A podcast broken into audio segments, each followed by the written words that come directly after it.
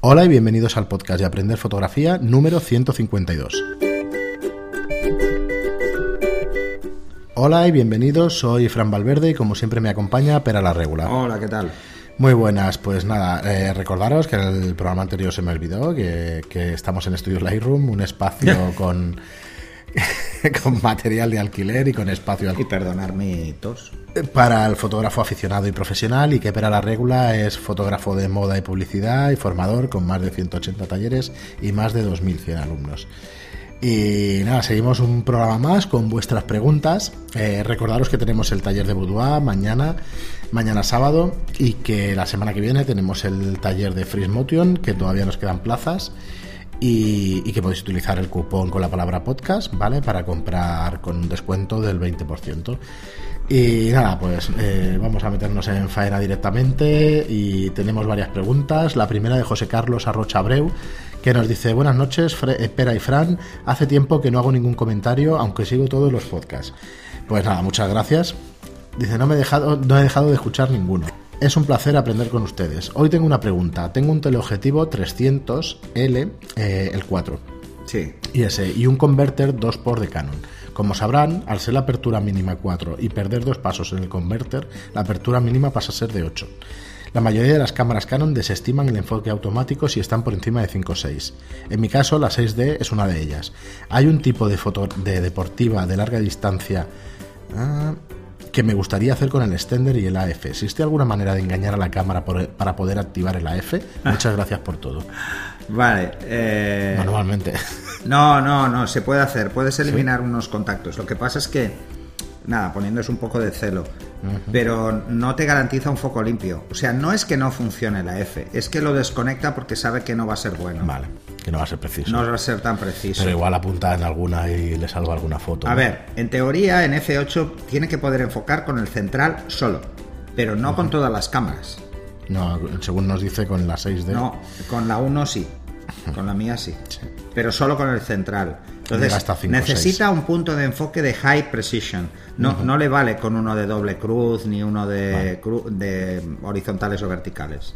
Tiene que ser de alta precisión. Entonces, claro, solo puede con el central en la mayoría de cámaras. Bueno, probablemente encontrará tutoriales para, para cegar, ¿no? Ese contacto con Sí, alguna cinta sí. Yo creo que lo vi hace tiempo. De todas formas, claro, eh, ese es el problema de, de esa apertura. En teoría sí que debería poder con el central. Ya miraré el manual, porque igual sí que hay una forma concreta de hacerlo. Muy bien, pues nada, muchas gracias por la pregunta y, ver, y yo- nada, mira, y la anulación de contacto a mí me suena también cuando lo sí has que dicho. va, ¿eh? el central. Pero claro, es que depende de la cámara también. Muy bien, eh, nos dice, perdón por la falta de ortografía que pueda haber, eh, no hay muchas, hay el tema de las mayúsculas y eso, José Carlos, que lo sepas. Dice, pero el corrector del iPad es superior a mí, gracias. Y de- del iPad y de los móviles es terrible. Penosísimo. tío. Bueno, yo lo desconecto, los, los Sí, sí, autocorrectores de, de los dispositivos los desconecto porque si no... eh, Sí, a veces yo se soy el primero que se me cuelan porque... burradas, ¿eh? Como se te escape, se te, te sale una burrada y dices, hostia, a ver cómo lo arreglo esto. Sí, sí. Muy bien, y seguimos con Tomás Ruiz Flores Fernández, que, que es nuestro especialista en fotografía de alterofílica, De alterofilia. de sí.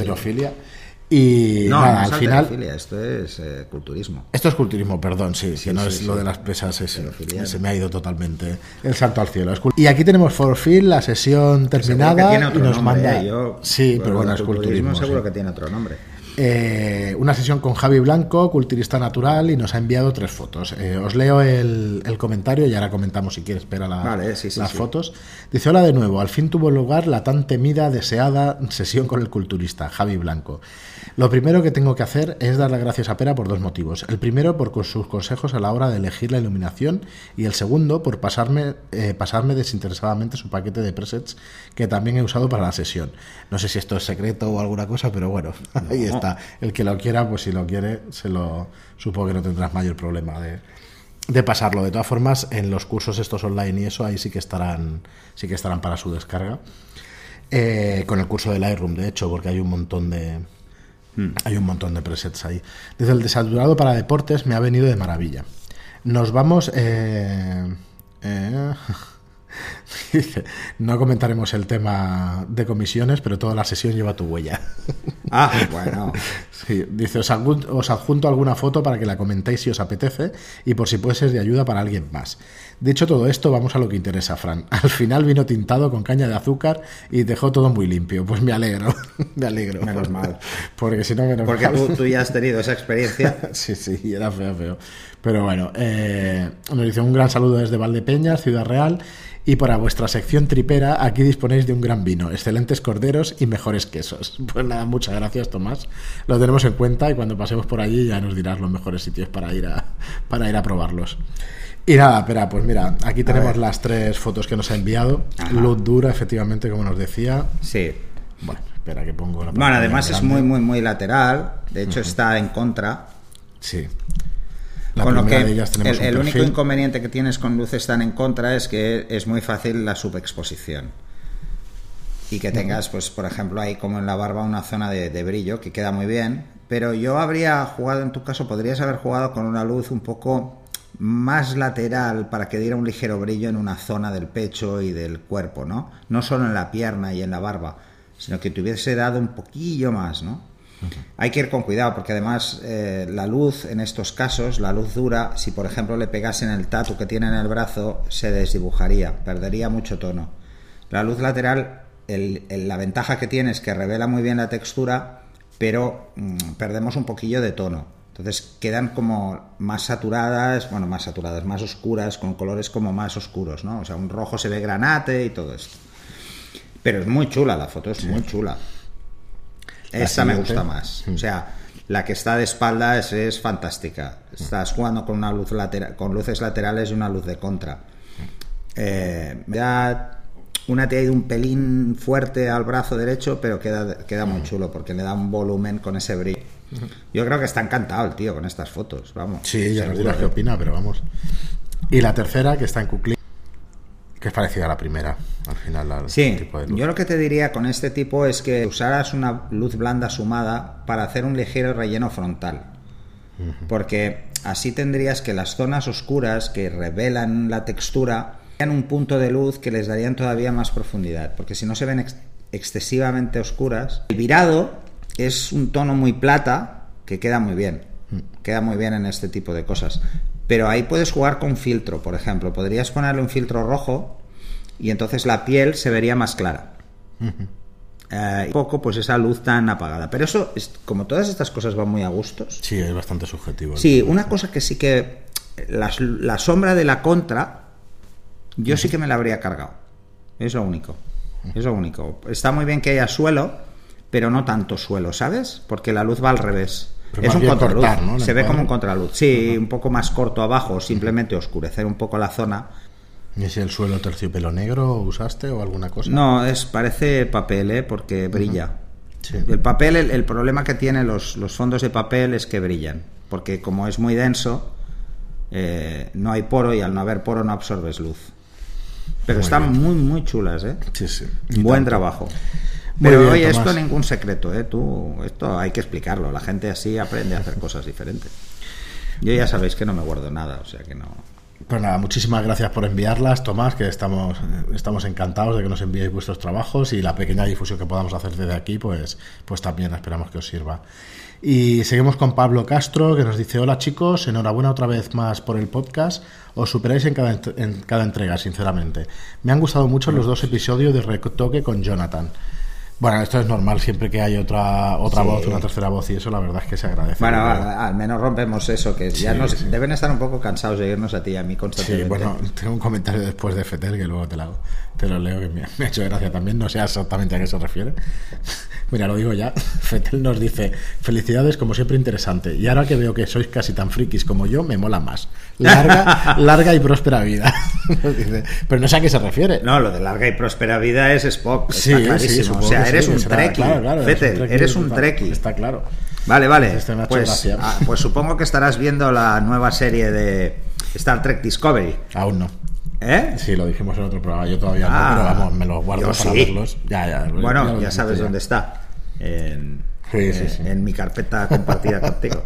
Bueno, yo tengo Es el tema de brutal. Netflix y Bueno, brutal. Está bien. está bien. Está seguro. bien porque es, es justo. Mira, va- vamos a hacer de friki. Sí, es justo antes, ¿no? antes de la De la primera serie. Entonces, claro, dices, hostia, aquí hay un motor que no es de curvatura, es un motor diferente. y dices, hostia, qué cosa más rara. Coño, ¿cómo mola Son este motor? inicios. Pues, pues ya se ve claro que desaparece ese motor porque luego no sale nunca más. Pero bueno, una cosa Interesante. divertida. Nah, pues no Y además los Klingons en ver. estas son... Tienen máscara de cabrones. Todavía. si es posible. O sea, debe ser una... Una... No sé. Los han puteado más antes. Muy bien. De hecho es cuando empieza la guerra Klingon. Empieza ahí. Ya está, que me la vas a... No, no, empieza ahí. Es lo único que te digo. Sí. Lo había leído. Hasta ahí sí lo había leído. El argumento es bueno. Yo la veré porque la verdad es que siempre bueno, me, ha gustado, visto- me ha gustado bastante. Tres capítulos, ¿eh? Es que han salido cuatro, creo, tres No, o cuatro. seis ya. ¿Seis ya? Sí, es que salen de dos en dos, tío. Pasa el tiempo, bueno, bien. Muy bien, pues volvemos con Pablo que nos dice un acierto traer a otras personas y que salgan otros temas y experiencias de terceros. Queda muy ameno y entretenido. Sí, sí, eso es lo que creemos que realmente quedan. Sí, además tenemos que traeros especialistas en equipos. ¿eh? Tengo que volver a tirar de, de eso para que Mira. os puedan hablar mejor que yo por experiencia de temas de, por ejemplo, mirrorless. Mira, esto es lo que te comentaba antes. Dice otra cosa a modo de sugerencia para mejorar el sonido. Se oye mogollón en muchos capítulos de fondo como un redoble de vez en cuando. Y es que tenemos los micros y claro, no En la tenemos mesa. no tenemos una columna porque no es estudio de grabación y tal. Y en la mesa, cada vez que tocamos la mesa se oye un poquito. Yo voy a intentar a partir de ahora que, que nos No, demos yo- cuenta. yo no toco. Porque yo llevo los cascos y eso y lo oigo, pero claro, no a mí no hay un volumen también en los cascos, entonces si lo tienes un poco bajo, pues no te acabas de enterar. Entonces ya tendremos cuidado a ver si puede ser eh, que no se sabe bien, nos dice si es Bueno, golpeando es- con el ordenador o algo. humanos. Sí, claro, pero ostras, no es muy divinos. molesto. Es muy molesto. Los Yo lo agradezco, ¿eh? cualquier cosa que veáis. De, ya sé que muchas veces se, se- no es que se mezclen los canales, sino al revés, que no lo pongo en estéreo y entonces hay que volverlo a subir el capítulo, pero bueno, procuro hacerlo rápido. Pero bueno, eh, lo- por lo demás, lo que son vuestras voces, chapó, se oye fantástico. Pues nada, gracias, Pablo. Y nos dices, lanzo una pregunta. ¿Podríais explicar brevemente en qué consiste y para qué situaciones es aconsejable utilizar el modo HSS de los flashes de Zapata? Lo desconozco por completo y nunca lo he usado. Un saludo y gracias por vuestro trabajo. Bueno, lo he explicado en el capítulo anterior. Es importante, pues por ejemplo, cuando tú imagínate que estás en exteriores, quieres hacer una foto con una apertura muy amplia, pero hay mucha luz. Eh, ¿Cuál es el problema? Eh, que, que ahí tienes, mm, bueno, de alguna forma, si quieres disparar con flash tendrás que subir la obturación muchísimo. Si quieres hacer un flash de relleno, tienes que subir la obturación. Entonces, si subes la obturación, llegas al límite de sincronización y todavía te falta. Pues para eso el HSS. Eh, imagínate que quieres disparar a 2.8 porque quieres desenfocar mucho el fondo, todo lo que que tú quieras. uno, tre- uno, y entonces, 2000 o- ¿cuál es el problema? Eh, que no vas a poder hacer flash de relleno si no subes la obturación. Pues para eso sirve. Bueno, pruébalo y nos dices a ver, a ver qué tal. Solo sirve formas, cuando necesitas obturaciones altas, si no las necesitas. Lo que no comentamos en el anterior episodio, yo creo que el- con los vídeos que hagamos y eso, de hecho, con el flash, eh, yo creo que lecciones en exterior vamos a tener que, que Sí, hacer y sí, eso, sí. para que se vea esto. que En el flash de Zapata haremos tanto el interior como el exterior. Muy bien, Pablo, pues nada, muchas gracias por la pregunta y, por los comentarios ¿eh? de, esos temas técnicos. A mí también me, preocupan y que quede lo mejor posible, pues es interesante también. Javier Pablo, eh, Javier Fernández Palacio, el próximo comentario nos dice: Hola, no sé muy bien dónde dirigirme a vosotros o dónde preguntar, así que me aventuro y lo hago por aquí. Eh, a ver, por centrar un poco las, eh, las preguntas y eso, si las queréis enviar por mail a info.studiolightroom.es, sin ningún problema. Yo creo, ahí nos encontráis siempre en la web y si no, en laregula.es, pues también en, No, no, en su mail. enviarlo a info arroba Sí. laregula.es y yo se las envío a Fran. Es Fran es el que aglutina las preguntas, así que si lo enviáis a Estudio Lightroom seguro que van a estar. Sí, sí que Eh, cuesta a ¿Me habéis dejado alguna en, en mi web? Y muchas veces repetidas, ¿eh? porque nos las Sí, mandáis en los dos está en los dos Bueno, lados pues y, cuando me llega pues se le intento enviar a Fran si no la puedo contestar porque hay algunas que son de no son de programa, me preguntáis cosas Es un fallo que directas. realmente, mira que yo lo sé, porque cuantos más canales abras, más difícil es que la gente te Sí. encuentre, curiosamente, que debería ser al revés. Bueno, y podéis enviarlo no también a aprender fotografía. Por eso, es eh, que, claro, empezamos con ese podcast, mail y lo teníamos que, fotografía, lo teníamos que haber seguido, era así. pero podcast bueno, aprender sí, fotografía, ese podcast aprender fotografía arroba gmail.com. Pero bueno, se utiliza poquito ese mail y, y bueno, yo mira, precisamente en el curso este de... Es una de las cosas que digo, que hay que ser muy claro con el mensaje. siempre decir lo mismo, porque si no, a la que mandas tres mensajes distintos, al final, pues no, no se ve ninguno de ellos. Está claro.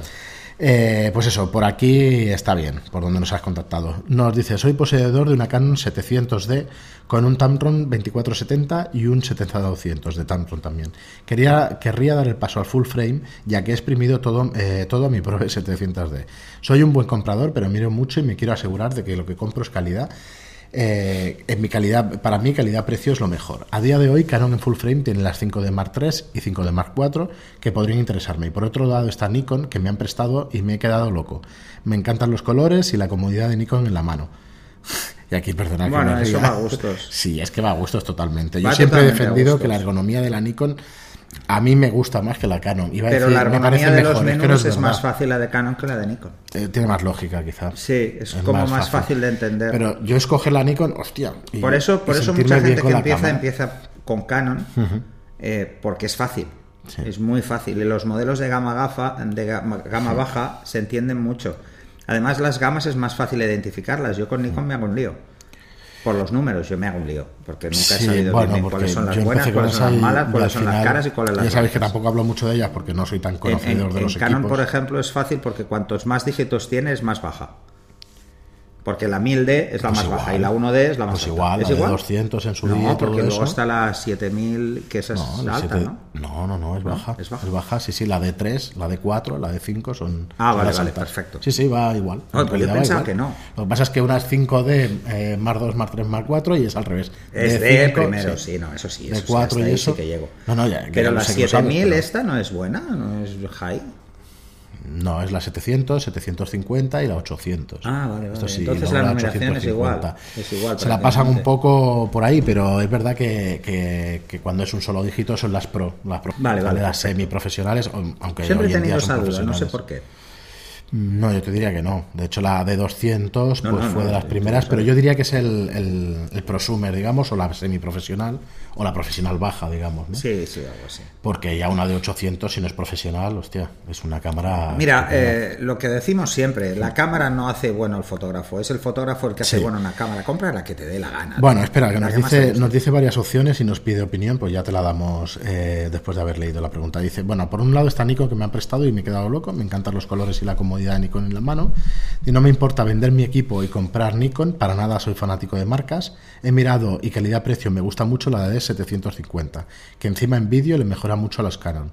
Esto aquí ya no podemos entrar, no, yo soy desconocedor del tema vídeo. Pues mira que yo. Soy usuario de Zoom y me encanta fotografiar. si me venden una cámara y me quitan el vídeo, si me descuentan el precio, me harían un favor. Yo lo hemos trabajado, pero nada, como aficionado, ¿eh? no, no, hemos tocado demasiado el vídeo. Y en Nikon, A mí me dio el vídeo cuando el VHS-C. Sí, pero esto. Y ya acabé hasta las narices.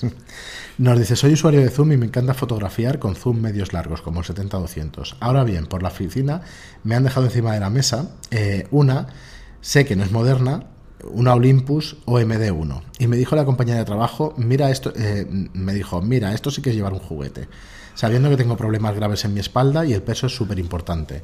Y ahora, unido a mis dudas de si pasarme a Nikon, me viene a la mente eh, pasarme a un pequeño juguetito de esto sin espejo.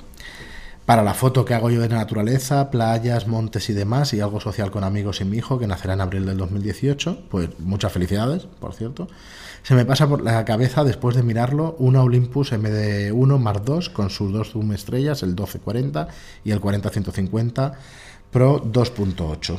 Eh, los dos, eh, para mí, eh, dice los dos, para mi problema de espalda sería la solución. Y la prioridad llevar a muchos sitios que no llevo mi equipo por peso y tamaño.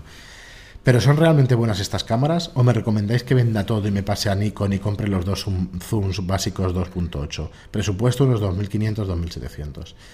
Bueno. es depende de lo que vayas a hacer.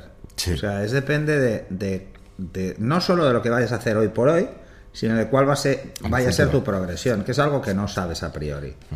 O sea, nadie cuando empieza sabe si va a tener esa cámara más o menos tiempo, depende de muchas cosas. Sí, es difícil saberlo. Es muy difícil. O sea, eh, el llegar a saberlos supone que te vayas a dedicar a nivel profesional. Si no te vas a dedicar a nivel profesional, eh, cómprate la que te resulte más cómoda y procura no quedarte corto, ya está. Pero hoy en día es difícil que te quedes corto con ninguna cámara, ¿eh? O sea, para un usuario aficionado, eh, cualquier cámara que os compréis, sea una mirrorless, sea una reflex, sea lo que sea, no os vais a quedar cortos. Olvidaros de esto. Los sensores son muy parecidos hoy en día. Eh, un, un fotógrafo profesional, el tema de la ergonomía es importante hasta cierto punto. O sea, que sea más grande, menos grande, que pese más o pese menos, mira, mm, al final es- te acostumbras. Para un usuario aficionado, el que pese más puede ser un hándicap. Y el hándicap es no coger la cámara porque es un follón cargar con ella. Eh, a partir de ahí, las diferencias de calidad sí que pueden ser muy bestias, sobre todo en ópticas.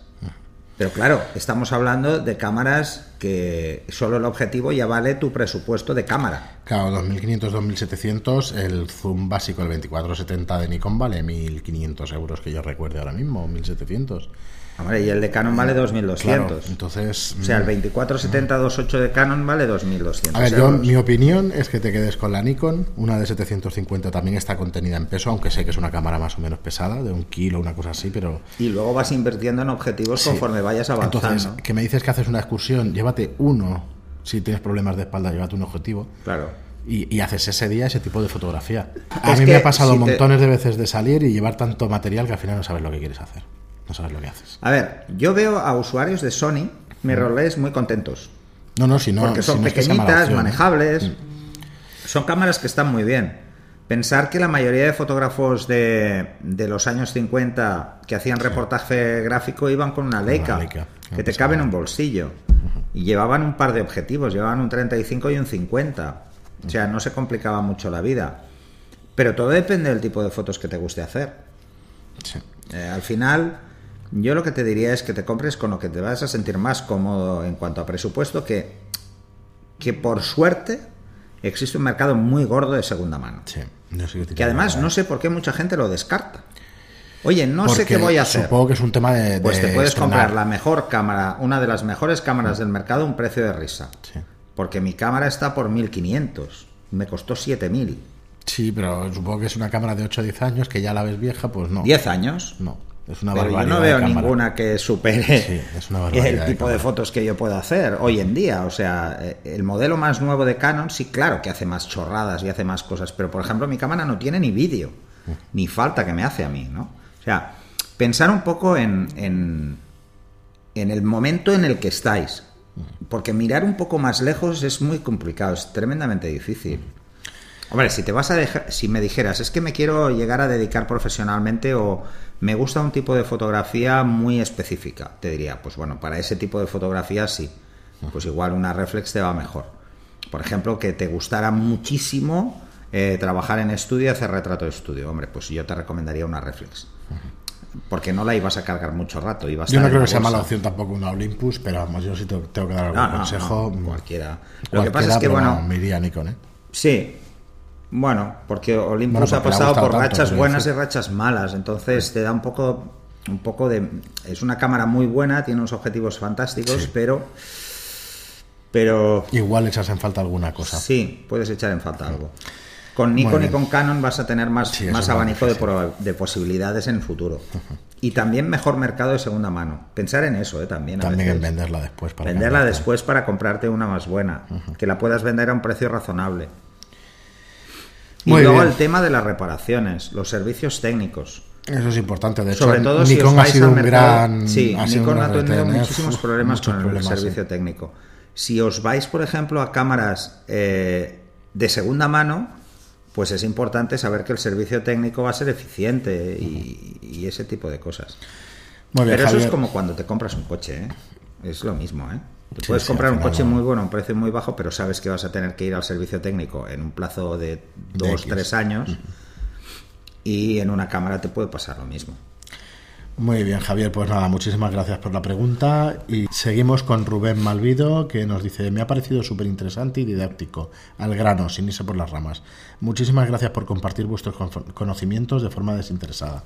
Esto con respecto a los programas anteriores. Ayudáis a mucha gente eh, y creo que nunca os lo agradeceremos bastante. Un fuerte abrazo. Sí, hombre, sí lo agradecéis y además contentísimos Sí, de ello. ¿eh? Hay un montón, ya lo veis, que, que siempre lo leo, un montón de mensajes de apoyo, o sea que muchísimas gracias. Rubén y hasta, y hasta la siguiente comentario o pregunta.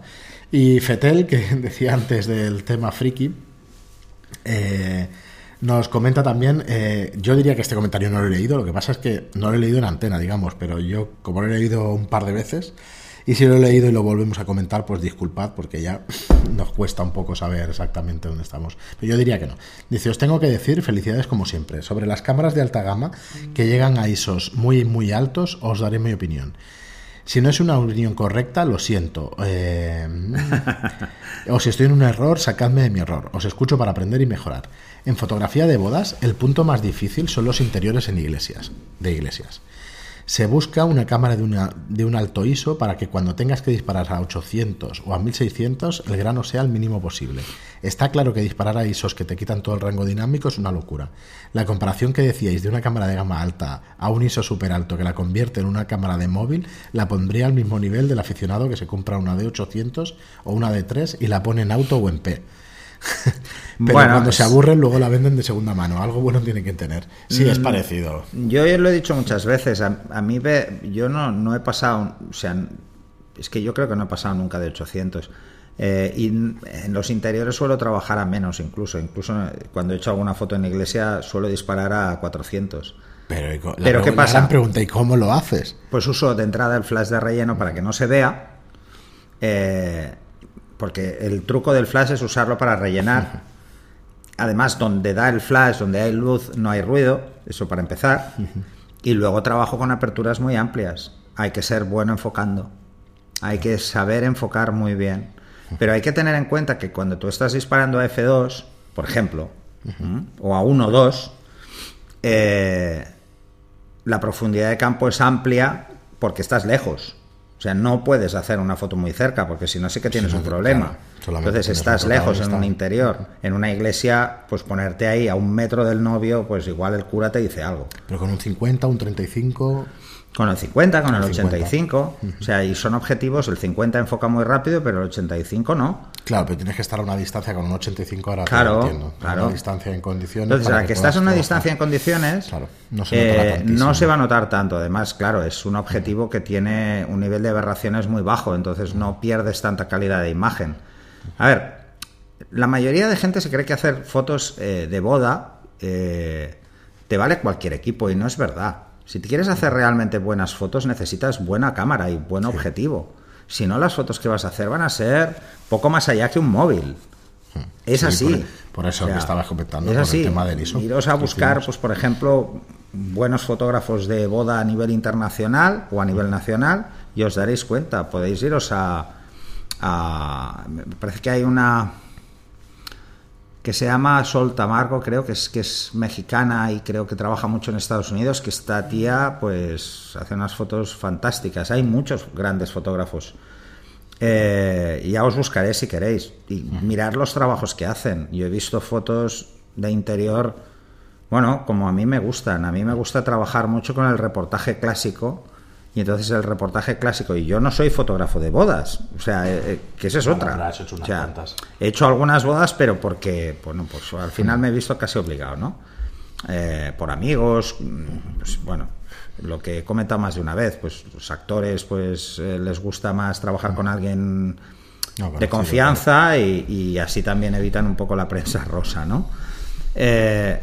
pues coja el jugar realmente con la luz el aprovechar al máximo la luz, el coger el mejor ángulo para que la zona tenga una iluminación más limpia, es fundamental. Eh, y no tener miedo a usar el flash, que yo veo mucha gente con pánico y no lo encienden y suben el ISO eh, de una forma escandalosa y es porque no, no tienen claro cómo va a reaccionar la luz y como no lo tienen claro, pues, pues le dejan al flash hacer todo el trabajo. Entonces, ¿qué pasa? Que estás en la iglesia, sí se ve de puta madre, pero ves una sombra en el fondo de los novios, en la pared, enorme. Porque ha matado la atmósfera. Porque has, matado toda la atmósfera. Es como el taller de, mañana. Mm. Tú puedes hacer fotos de boudoir metiendo flash, por meterlo, pero entonces estás haciendo, no estás haciendo boudoir, estás haciendo lencería para moda o lencería erótica, ¿sabes? O sea, te has cargado la atmósfera, que es la base del boudoir. Pues en una iglesia pasa exactamente lo mismo. No te puedes cargar la atmósfera, pero no puedes tirar de ISO a lo bestia. Porque entonces también te la cargas, porque te cargas, metes tanto grano y tanto ruido ahí que, que la lías. Muy bien, Fetel. Pues nada, muchísimas gracias por la pregunta y un saludo. Eh, larga y próspera vida. y Manucán González, el último comentario que tenemos es eh, magnífico el podcast como siempre, eh, muchas gracias. Y solo, solo quería añadir algo de información. Las cámaras de la serie profesional de Canon cuentan con 12 y algunas con 13 pasos. Por otro lado, las Nikon de la serie profesional tienen hasta 14 pasos. No es por poner una marca por encima de la otra, cada una tiene sus virtudes. Era solo a modo de información, ya que dos pasos más es un número a tener en cuenta. Y una cosa, ya vais casi por el programa 150. Recuerdo cuando, cuando en torno al programa 50 dijisteis que ibas a venir a Madrid. Seguimos esperándoos. Un saludo y muchas gracias por compartir vuestro conocimiento. Pues tenemos una fecha Sí, tenemos una fecha de Madrid y ahora no, no la recuerdo, estamos en noviembre por allí. A ver, eh, en cuanto al número de pasos, eh, ojo con lo que dicen los fabricantes, que se les va la pinza. Se les va mucho la pinza, no sé cómo coño cuentan los pasos, ¿vale? Eh, y mira que es fácil, o sea, no es nada complicado. Pero luego te vas a cualquier comparativa de laboratorio y te das cuenta de que cámaras que pasen de 12 pasos no hay. O sea, te tienes que ir a las de medio formato. Ojo con esto, ¿eh? hay, a veces los fabricantes se les va un poquito la pinza. Eh, porque entran en una guerra un poco absurda. Además, mira, yo siempre digo lo mismo con el número de pasos, ¿vale? Si un tío hace 50 años más que se llamaba Ansel Adams era capaz de hacerte una foto con 5 pasos, coño, ahora si tienes 10 es que tendrías que poder hacer mejor no peor. Y la gente se obsesiona con esto. No, no, no. El número de pasos mm, no va a llegar, o al menos con facilidad, al ojo humano. O sea que lo que hay que saber es aprovechar lo que tengas en cada momento. Muy y luego ya vimos el otro día. O sea, como subas el ISO, la jodes. Sí, te cargas la cámara directamente. Eh, empiezas a bajar pasos a una velocidad del copón. Pues nada, Manucán, y el taller es el día 18 de noviembre. ¿vale? En, Madrid, o sea que ya sabes, si te quieres apuntar, pues aprovecha el, descuento del 20% con la palabra eh, podpon. Y ah. nada, tranquilo, tranquilo. Espero que no aparezcan, espero que no aparezcan, que luego las, las eliminaré. Si se me cuela alguna, pues ya me lo diréis y eso, que esté más atento la próxima vez. Eh, pues hasta aquí, hasta aquí el programa de hoy. Muchísimas gracias, como siempre, por vuestras preguntas. Nos vemos en el siguiente. Nos vemos en el siguiente. No sin antes pediros, o nos, nos escuchamos. Eh, no sin antes pediros lo de siempre, pues para tener más visibilidad y si os gusta nuestro trabajo, pues que nos, que nos hagáis una pequeña reseña en iTunes de 5 estrellas y un me gusta o un comentario en iBox. Eh, gracias de nuevo y hasta el próximo programa. Hasta el próximo. Hasta luego. Adiós.